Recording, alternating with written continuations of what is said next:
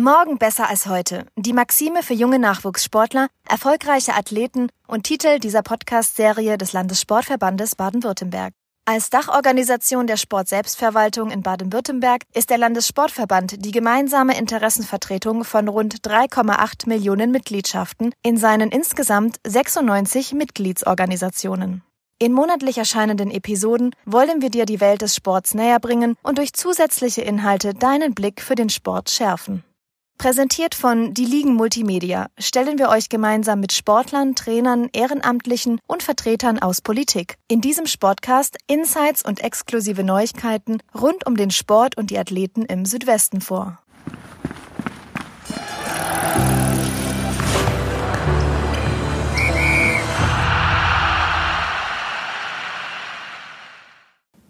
Hallo und herzlich willkommen zu Morgen besser als heute, dem Sportcast des Landessportverbandes Baden-Württemberg.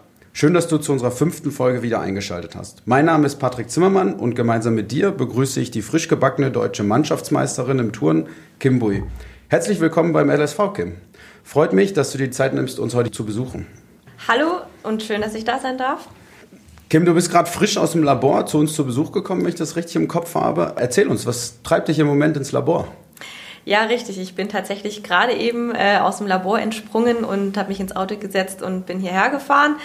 Ich mache gerade momentan meine Masterarbeit im Labor, beziehungsweise generiere die Daten dort. Also ja, man muss sich das ein bisschen, ja, wie soll ich sagen, anders vorstellen, diese Masterarbeit, als wenn man eine theoretische macht. Einfach bedingt durch mein Studium steht man halt im Labor, macht seine Experimente, macht seine Versuche und generiert Daten, die dann am Ende quasi in eine Arbeit verpackt werden. Und ja, man muss die Daten auswerten und dann eben analysieren und dann schreibt man sich das am Ende dann zusammen. Du hast das Studium schon angesprochen. Du bist an der Universität Stuttgart eingeschrieben in dem Studiengang Technische Biologie. Was muss ich mir darunter vorstellen? Ich kenne Biologie noch aus der Schule, wobei ich glaube, dass technische Biologie noch mal einen Schritt weitergehen würde. Ja, ich sage dann immer gerne, technische Biologie ist einfach Biologie mit ein bisschen Technik. ja, aber es ist wirklich ein, von beidem etwas. Also sowohl eben die, äh, das Biologische, aber als auch das Technische. Und ähm, unter dem Technischen kann man sich eben Dinge vorstellen wie die Verfahrenstechnik oder Bioverfahrenstechnik einfach. Es sind bestimmte Unterrichtsstunden gewesen oder was soll ich sagen, Module im Studium gewesen, die sich einfach darauf auf beispielsweise die Prozesse in, in einer Lebensmittelherstellung oder Medikamentenherstellung sich darauf fokussieren, einfach auf eben diese technischen Komponenten, wie was hergestellt wird und, und was dabei wichtig ist und ja. Und wenn du spezifizieren müsstest, was wären so die groben Kerninhalte? Das Studium ist sehr, sehr, sehr breit gefächert. Also was das angeht, kann man das gar nicht sagen. Es kommt immer darauf an, was man eben wählt. Also man hat im Bachelor klar, es gibt einen Pool an, an Modulen, die man halt wählen kann. Aber man kann sagen, eben man will vielleicht nicht so sehr viel das Technische, dann wählt man halt eher so Zellbiologie, Immunologie, also Mikrobiologie, wirklich so die biologischen Sachen. Aber natürlich kann man eben auch die technischen Komponenten machen. Aber technische Biologie, warum ich es damals eben gewählt hatte, auch als Studiengang, war für mich so der, der Punkt, so, dass es so auch innovativ sein kann. Nanotechnologie oder Bionik. Das sind auch Teile von unserem Studium, die man tatsächlich wählen kann. Und deshalb sage ich immer sehr gerne, dass es einfach wirklich sehr breit gefächert ist und so ein bisschen drauf ankommt, ähm, wofür man sich da wirklich interessiert. Im Bachelor ist man ein bisschen eingeschränkter, weil es natürlich einfach bestimmte Dinge gibt, die man auf jeden Fall machen muss. Man hat aber auf jeden Fall Wahlmöglichkeiten. Und jetzt im Master dann, wo ich mich ja jetzt dann befinde oder befunden habe, eigentlich weil ich schon alle Module schon durchgemacht habe, hat man nochmal wirklich viele Möglichkeiten, ähm, sich zu spezialisieren und da ähm, aus verschiedenen Containern sich bestimmte Module rauszusuchen. Für eben das, was man, wofür man sich interessiert oder was man halt meint, dass man im Bachelor gemeint hätte, ja, das, das lag einem und das lag ganz gut, dass, dass man das eben im Master nochmal weiter vertiefen kann. Und hast du das Gefühl, dass es ja auch für den Sport einen Mehrwert bringen kann? Also gibt es so den einen oder anderen Punkt im Studium, wo du sagst, das passt jetzt eigentlich schon auch zu dem, was ich während meiner sportlichen Karriere miterlebt habe? Vom Wissen und von der Lehre her oder insgesamt vom Vorgehen selbst, vom Studium? Vom Wissen und von der Lehre her. Also gibt es Inhalte im Studium, die du ein Stück weit transferieren kannst? Gerade wenn wir jetzt so über Bionik oder Kinetik oder Ernährung sprechen. Also gab es sowas? Wenig. Ich würde sagen, eigentlich gar nicht. Also, ähm, nee. Also ich bin so, insgesamt bin ich irgendwie naturwissenschaftlich irgendwie halt angehaucht und deshalb ich habe mich schon immer auch für den eigenen Körper beziehungsweise über allgemeine Naturwissenschaften und Biologie eben interessiert, weil es irgendwie ja was mit einem vielleicht auch manchmal selbst zu tun hat. Aber wo ich jetzt sagen würde, ob ich das Wissen entweder vom Sport aufs Studium transferieren konnte oder vom Studium zurück zum Sport, das gab es eigentlich, muss ich sagen, so nicht. Und wenn du fernab des Sports jetzt mal darüber nachdenkst, was in Zukunft kommen kann, gibt es da schon eine Richtung, wo du sagst, durch den Studiengang wurden mir schon Ideen eröffnet, wo ich mir das total gut vorstellen kann, in Zukunft zu arbeiten? Das ist eine ziemlich schwierige Frage, weil ähm, ich das gar nicht so einfach pauschal beantworten kann. Also das ist für mich so, das Studium mache ich jetzt auch und ähm, freue mich, dass ich dann irgendwie bald hoffentlich fertig bin. Aber ich habe auch ein ganz interessantes Thema jetzt in meiner Masterarbeit. Also ich bin da im Bereich der Krebsimmuntherapie und es ist, ja, es ist ein, ein weiß ich nicht, ein, ein Thema, was vermutlich sehr, sehr viele Menschen irgendwie auch Anhaltspunkt haben, weil man kennt immer irgendjemanden, der irgendjemanden anders kennt, der Krebs hat oder so. Und wenn ich dann komme und erzähle, was ich, was ich da arbeite, was ich mache, ja, also man hat einen gewissen, gewissen Berührungspunkt da damit und man kann damit was anfangen. Im Gegensatz zu meiner Bachelorarbeit, wo ich da an was geforscht habe, was super, super klein und super, super abstrakt war, finde ich das Thema jetzt in meiner Masterarbeit schon, also wirklich was, was Greifbares ist. Und, und klar, es geht halt eben auch um, ja, Chemotherapeutika eben, die man eben nutzt, um Krebs in gewisser Weise ähm, zu bekämpfen. Und deshalb könnte ich mir vielleicht schon vorstellen, vielleicht später auch in dem Bereich zu arbeiten, aber es ist wirklich was, worüber ich mir gerade momentan nicht so viele Gedanken mache und lasse es eher so ein bisschen auf mich zukommen. Äh, völlig zu Recht natürlich. Du bist ja auch noch mitten in deiner Karriere als ähm, Spitzensportlerin. Du turnst seitdem du vier, viereinhalb bist ungefähr? Ja, so rund um Numm. Ich müsste noch mal zu Hause nachfragen, wann es genau war, aber so rund um Numm, ja. Wie begann das? Wie bist du zum Touren gekommen? Klassisch über Kindertouren oder? Ja, eigentlich ganz klassisch. Also ich habe zu Hause ein bisschen viel rumgetobt und da haben meine Eltern sich halt überlegt, was könnte man denn so machen oder wie kann man da die Energie ein bisschen, weiß ich nicht, irgendwo hinstecken. Und dann haben sie sich umgeschaut und dann gab es eben dieses Kindertouren, damals eben in Tübingen, wo ich angefangen hatte zu touren. Und so man hat es einfach ganz klassisch angefangen. Kindertouren immer so, ich glaube, weiß nicht, ein, zweimal die Woche. Und ja, dann ging es so ein bisschen weiter. Wie hat sich das dann entwickelt? Wann bist du im Leistungssport angefangen und wann bist du dann auch hier an den Olympiastützpunkt in Stuttgart gekommen? Das weiß ich gar nicht mehr so ganz genau, weil es sich ja so immer ein bisschen entwickelt. Und ich kann dir gar nicht mehr so richtige Jahreszahlen nennen oder in welchem Alter, aber mein Turnen ist immer, beginnt ja sehr, sehr früh und ich glaube so mit sechs, sieben ging es so die ersten, wie soll man sagen, so Talentwettkämpfe oder Wettkämpfe oder Talentsuche hat da, glaube ich, begonnen. Und ich glaube, da habe ich mich wohl nicht ganz so schlecht angestellt. Und dann sind wir irgendwann, weil das Training dann noch ein bisschen mehr geworden ist oder ja umfangreicher, gab es ja damals dieses Landesleistungszentrum in Ruid oben. Und da sind wir dann immer von Tübingen eben glaube, ja, ich glaube, mittlerweile sind wir da, bin ich dann damals umgezogen oder meine Eltern sind umgezogen, sind wir dann immer nach Ruid ins Training gegangen. Und äh, seit 1999 steht ja hier das Kunstturnforum. Und nachdem es da hier erbaut worden ist und eröffnet worden ist, sind wir quasi alle oder die meisten eben von Ruid nach ins KDF hier runter gewechselt. Und ja, ab dem Moment würde ich mal sagen, wurde es dann schon Leistungssport in dem Fall. Also in dem Sinne, dass es dann wirklich, ja, Klar, man ist hier an diesem Stützpunkt und ähm, hat ja wirklich hervorragende Bedingungen. Der OSP ist ja direkt hinten angegliedert, also kurze Wege, eine gute Infrastruktur, die einem hier geboten wird. Und ähm, ja, ich weiß nicht, ob damals der OSP auch schon in Ruid zugange war. Ja, dort gab es auch Physiotherapie in, in, in Ruid, aber oh, in die Zeiten kann ich mich schon gar nicht mehr so richtig erinnern. Das ist ja schon so lange her. also ja, demher merkt man, dass ich schon ein Weilchen dabei bin und ähm, also seit 1999 sind wir hier quasi im Kunst und Forum und seither ist es quasi mein Wohnzimmer, würde ich mal sagen. ich würde nicht mal sagen zweites Wohnzimmer, weil ich vermutlich manchmal mehr Zeit äh, hier verbringe als tatsächlich zu Hause. Der zeitliche Aspekt ist eine hervorragende Überleitung. Du sagst, du bist sehr häufig auch im Training. Was bedeutet Leistungssport für dich, wenn du das jetzt einfach aus dem Bauch heraus schnell beantworten müsstest? Leistungssport ist einfach eine, eine Tätigkeit, die man nachgeht, ähm, sportlich eben gesehen, mit einem sehr hohen Aufwand, ähm, auch leistungsbezogen.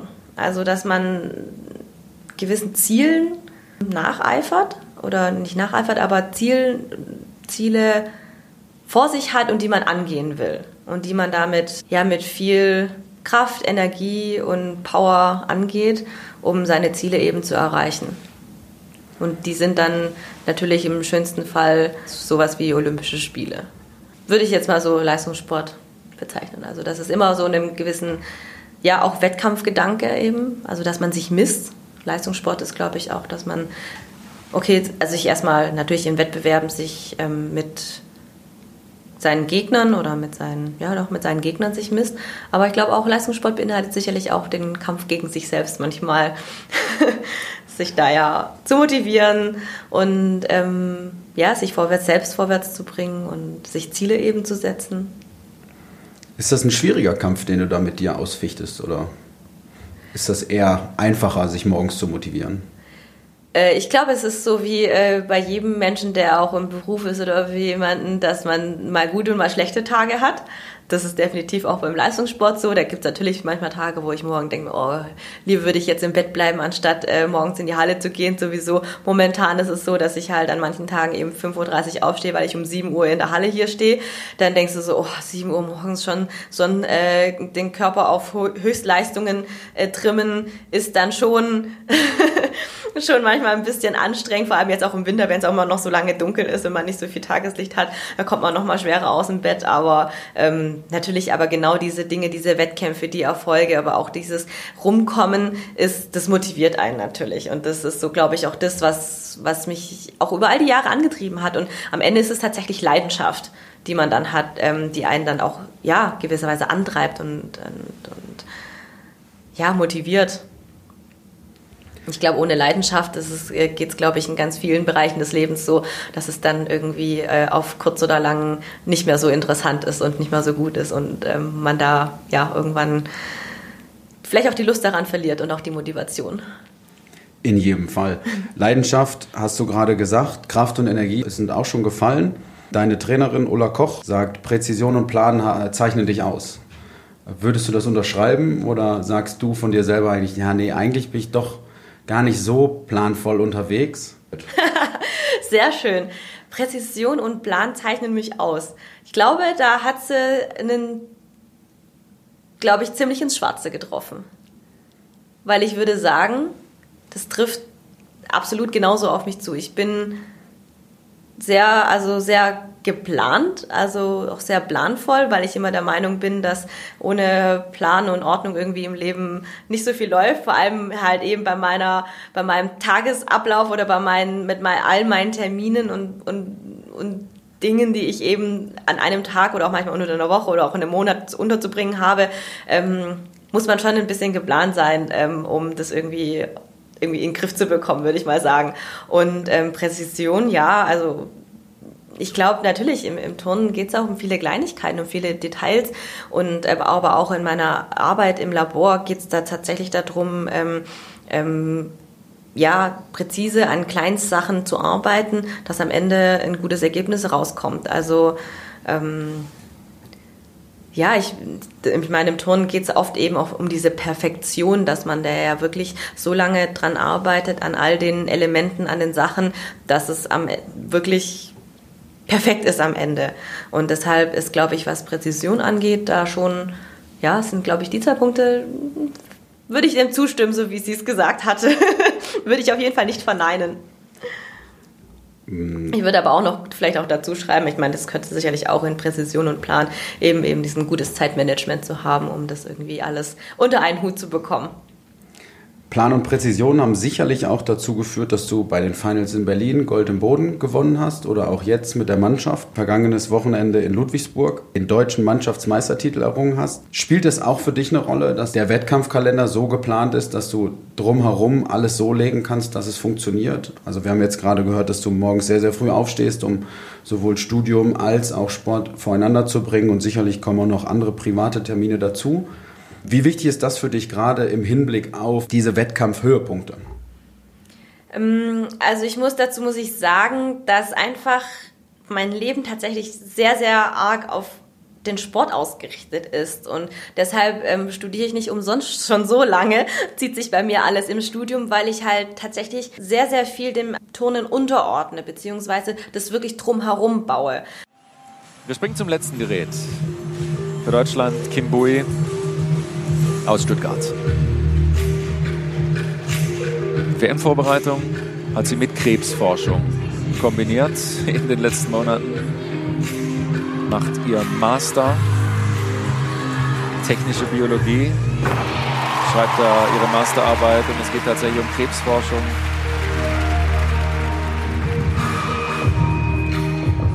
Sucht Therapiemöglichkeiten gegen den Krebs trainiert nebenher fleißig ohne Ende, um solche Leistungen wie hier möglich zu machen. Kimboy an drei Geräten für Deutschland, heute nur aktiv. Und an allen, das kann ich vorwegnehmen, hervorragend. Wichtig sind dann immer die Wettkämpfe, eben die, der Wettkampfplan für das Jahr steht eben. Und dann schaue ich eben, wie ich die anderen Termine drumherum packen kann. Ich hatte aber auch das Glück, insgesamt über die ganze Studiendauer, die ich habe, einfach es war immer so, wenn es mal in, im Turnen einfach eine EM und eine WM haben wir ja jedes Jahr immer zwei Peaks quasi, dass es immer so war, dass wenn, wenn das Turnen mal wieder irgendwie ähm, im Vordergrund steht, dass das Studium immer so ein bisschen in den Hintergrund gerückt ist. Und dann war es aber dann so, wenn dann der Höhepunkt im, im Turnen vorbei war, dass dann wieder erstmal das Studium in den Vordergrund gerückt ist. Also dass es sich immer so, so phasenweise verschoben, sich eigentlich immer ganz gut, ja, irgendwie gefittet hat einfach.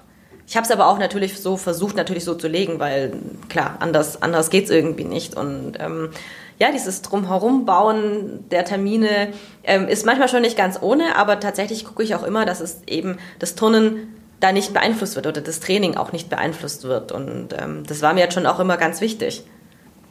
Sport, Beruf und Freizeit unter einen Hut zu bekommen, ist sicherlich auch dieser wertvollen Symbiose geschuldet. Wie war das gerade im Hinblick auf die WM hier in Stuttgart, in deiner eigentlichen Heimatstadt? Ähm, war das besonders für dich, dich darauf vorzubereiten oder auch daran teilzunehmen? Erzähl uns mal, was hat dir besonders gefallen? Also die WM in Stuttgart, die auch dies, also die dieses Jahr stattgefunden hat, war für mich wirklich der absolute Höhepunkt von diesem Jahr ich habe da so eine, eine, eine, Geschichte im Hintergrund, weil ich wir hatten ja 2007 schon mal hier die Heim-WM, auch in Stuttgart. Und ähm, da war ich auch Teil der Mannschaft, aber allerdings nur Ersatzturnerin. Also war man irgendwie so mit dabei, aber doch nicht mit dabei, weil man halt Ersatzturnerin war. Und damals habe ich ja alles miterlebt. Ich habe die Atmosphäre in der Halle miterlebt, ich habe das drumherum miterlebt. Und das Einzige, was ich nicht erleben konnte oder durfte, war einfach dieses Turnen. Also ich konnte, durfte nicht ans Gerät, weil ich Ersatzturnerin war. Und da habe ich damals gesagt, hab, das hat irgendwie schon wehgetan. Es hat wehgetan, zuzuschauen, wie die anderen da unten in der Hans-Martin-Schleier-Halle performt haben und du nur nebendran stehst und ähm, ja, das einfach mit anschauen musstest und nicht aktiv dabei sein konntest. Und das Schöne an dieser ganzen Geschichte ist, dass ich ja jetzt so lange geturnt habe. Und 2015 hat mich unser Sportdirektor angerufen und hat ähm, gefragt, ob ich die Delegation begleite nach ähm, Melbourne, wo die äh, WM-Vergabe für die, ähm, für die Turn-WM 2019 ist. Und da habe ich gesagt, hab, ja klar, ich komme mit. Also wenn's, also Stuttgart hat den Hut in den Ring geworfen. Und dann habe ich gesagt, hab klar, wenn ich das irgendwie unterstützen kann, komme ich auf jeden Fall mit. Und ja, das schöne Jahr war daran, wir sind dann nach Melbourne gereist, zu dieser WM-Vergabe eben, und haben da unser Konzept oder halt auch die, die das alles drumherum quasi präsentiert. Ähm, der Gegner war Rotterdam. Und am Ende haben wir tatsächlich die Turn-WM 2019 nach Stuttgart holen können, was super toll war, weil einfach ich ja quasi von diesem ersten Moment an dabei war, dass, dass es quasi irgendwie so in die Wege dafür geleitet oder dahin geführt hatten, dass, ähm, dass die WM tatsächlich 2019 stattfindet. Und das war eben 2015, wo ich mir dachte, so, oh, so eine Heim-WM ist schon was richtig Cooles, eben weil ich sie 2007 schon erlebt hatte. Und ähm, mir war 2015 noch nicht so ganz klar, ob ich 2019 noch turnen werde. Das, so, so weit hatte ich noch nicht geplant. Aber wo es jetzt immer näher gerückt worden ist, habe ich immer gedacht, hab, diese Heim-WM, die will ich einfach miterleben. Und zwar mittendrin statt nur dabei. Und deshalb habe ich da wirklich alles drauf gegeben, weil ich gesagt habe, diese Heim-WM, nochmal werde ich niemals eine Heim-WM erleben können. Manche andere Athleten in anderen Sportarten oder überhaupt, oder auch im Turnen selber, erleben nicht einmal eine Heim-WM. Also das ist nicht immer, dass man das als Athlet, als Sportler ähm, äh, miterleben kann und ich konnte das quasi schon jetzt ein zweites Mal miterleben oder ja, es war ja da in Aussicht, habe ich gesagt, das, ich werde alles dran setzen, ich will diese Heim-WM erleben. Und genauso war es ja dann auch. Ich habe ähm, wirklich alles darauf gesetzt, habe mich darauf fokussiert, für diese Heim-WM mich zu qualifizieren, in diesem Team zu stehen. Und am Ende hat es auch wirklich geklappt. Und das ist so, so ein Gänsehautmoment gewesen, dort aufzulaufen, weil man hat sich das, oder ich habe mir das zumindest so oft vorgestellt, wie wird es sein, wenn wir da jetzt auf diese Bühne hochlaufen und, und das heißt jetzt, das ist Turnteam Deutschland, das das Team kommt da jetzt und ich laufe da hoch, wie sich das anfühlen wird und diese deutsche Riege möchte nach Tokio. Da ist Sarah Voss, ganz links sehen wir sie. Emily Peitz, 16 Jahre und das Küken der deutschen Riege. Elisabeth Seitz, Publikumsliebling, natürlich hier in Stuttgart, ebenso wie die erfahrenste wie Kim Bui und Pauline Schäfer, die Weltmeisterin im Schwebebalken 2017, darf nicht fehlen. Für diese Mannschaft geht es heute schon um viel, wenn nicht gar um alles. Dieser Moment, wenn ich jetzt daran so zurückdenke und zurückfühle, ist es tatsächlich irgendwie viel schöner als in all meinen Vorstellungen gewesen, weil es wirklich echt ein Gänsehautmoment war, wie wir da hochgekommen sind und, und ja, wo ich dann wusste, ja, das ist jetzt diese WM, das ist dieser, diese Heim-WM, wo ich so lange darauf hingearbeitet habe und ähm, dass ich die wirklich miterleben kann. Deshalb ist es wirklich was absolut super Besonderes einfach gewesen dieses Jahr, diese Heim-WM. Ein Erfolg, den ihr als Turnteam Deutschland errungen habt, ist die Qualifikation für die Olympischen Spiele. Ähm, hol uns mal ab, wo steht ihr aktuell, wie sieht's aus? Was wird als nächstes auf euch zukommen als Tourenteam? Und wirfst du vielleicht auch trotzdem Auge auf Tokio oder nicht? Ja, also wir hatten ja, ähm, unser Ziel war eben bei dieser Turn-WM das Olympiaticket der besten zwölf Mannschaften zu holen. Das haben wir geschafft, indem wir Platz neun ähm, in der Qualifikation erreicht haben. Damit hatten wir leider ganz knapp das ähm, Teamfinale der besten acht verpasst. Das war schon auch ein, ja, ein kleiner, ein kleiner Dämpfer. Na, ein Dämpfer würde ich auch nicht sagen, aber es hätte das irgendwie alles nochmal so ein i-Tüpfelchen draufgesetzt, wenn wir das Finale erreicht ähm, hätten, weil es auch so, so, so, so knapp war vom Ergebnis her, das kann man sich kaum vorstellen. Es war 0,03 und ein paar zerquetschte noch. Und das ist halt in einem, in einem Mannschaftswettbewerb wirklich nichts. Und deshalb tut es irgendwie so weh, dass, dass wir es nicht geschafft haben, weil ich hätte gerne nochmal in dieser in der Halle geturnt nochmal diesen Wettkampf, diese, diese Wettkampfatmosphäre, nochmal diesen ganzen, auch diesen Spirit in der Halle mitnehmen zu wollen. Aber das haben wir leider nicht geschafft. Aber das Wichtigste ist, dass wir uns für ähm, Tokio qualifiziert haben als ähm, eben Turnteam Deutschland oder als Nation.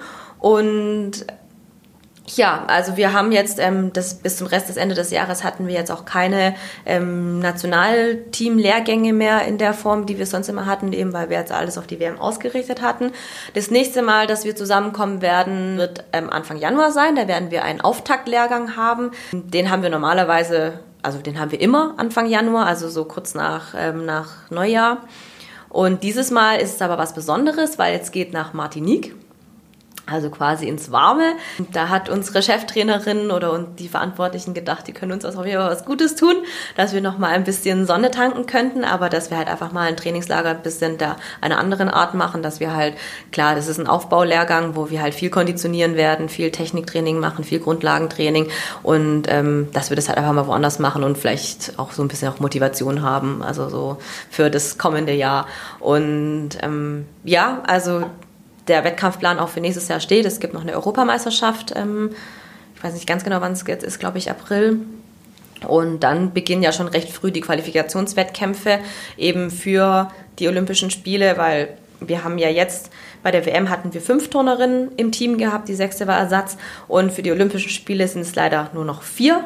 Also das ist insgesamt reduziert worden, ähm, die Mannschaftsgrößen. Und das heißt, es sind nur vier Turnerinnen im Team, die fünfte Ersatz. Und ähm, ja, ich denke, es wird ein ziemlich äh, heißer Konkurrenzkampf werden ähm, intern, weil klar, also jeder will da zur Olympia und ähm, eben wenn auch noch ein Platz wegfällt, ja, wird es natürlich umso härter der Kampf.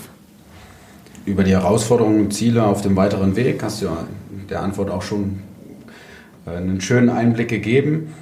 Wenn man das jetzt so ins Verhältnis setzt zu dem, was du über das Team schon gesagt hast, muss man auch konstatieren, dass du ein, zwei Jährchen älter bist als die anderen Teilnehmer im Team. Wenn du an junge Athleten denkst, die du während deiner gesamten Karriere schon mit begleitet hast und gesehen hast, wie sie das erste Mal in der, im Turnforum standen oder auch generell am, am Gerät, was wäre so das, was du den jungen Athleten mit in ihren Rucksack der Karriere stecken würdest als Tipp für das, was noch kommt? Hm, das ist eine sehr, ja, ein sehr interessanter Gedanke auf jeden Fall.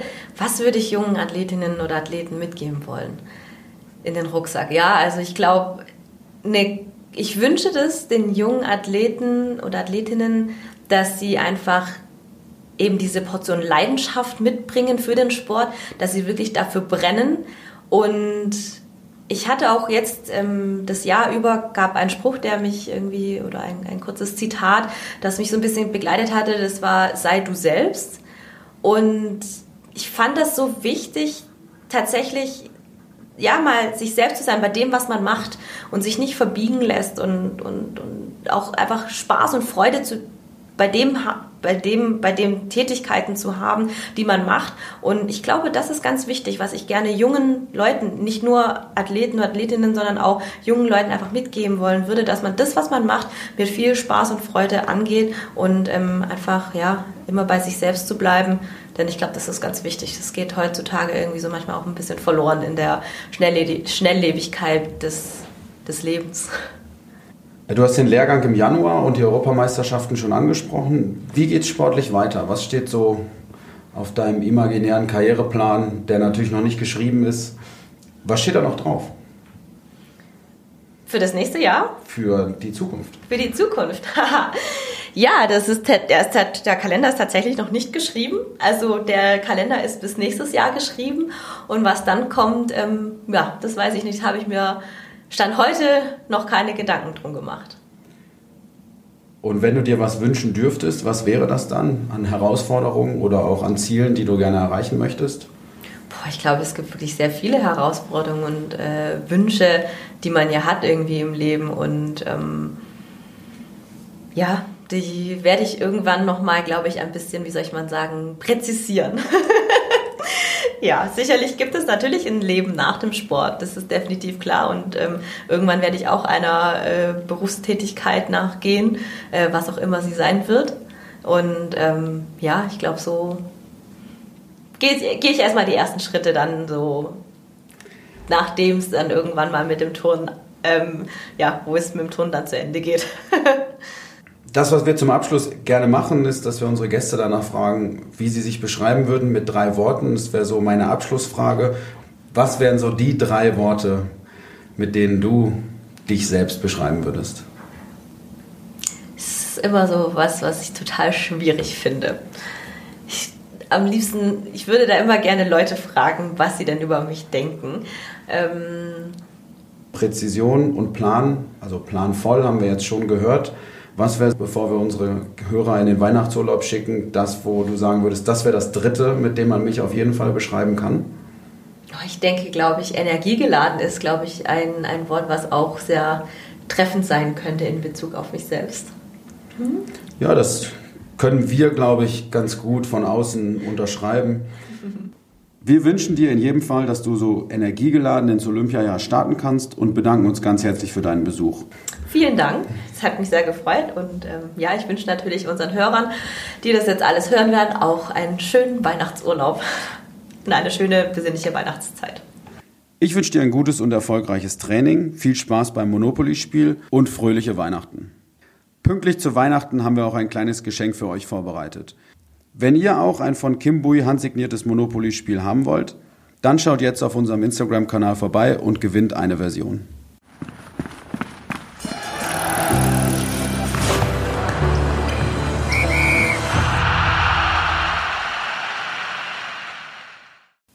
Herzlichen Dank, dass du wieder dabei warst und uns zugehört hast. Mein Name ist Patrick Zimmermann und das war Morgen besser als heute, der Sportcast über den Sport in Baden-Württemberg, präsentiert von unserem Partner die Ligen Multimedia, der Medienagentur. Solltest du weitere Infos über unseren Gast Kim Bui oder die vergangenen deutschen Mannschaftsmeisterschaften suchen, findest du diese auf unserem Instagram-Kanal oder in den Shownotes zu der Sendung unter www.lsvbw.de slash podcast 5. 5 als Zahl. Wir freuen uns, wenn du uns in den gängigen Podcast-Portalen abonnierst, einen Kommentar oder eine Bewertung dalässt und zur nächsten Folge wieder reinhörst. Gerne darfst du auch Kim Bui und das Turnteam Deutschland sowie die Kollegen des Schwäbischen Turnerbundes auf ihren Social-Media-Kanälen unterstützen. Ganz besonders laden wir dich dazu ein, dem LSVBW unter @lsvbw auf Instagram zu folgen. An dieser Stelle wünschen wir euch ein frohes Weihnachtsfest und freuen uns, wenn ihr im Januar wieder am Start seid.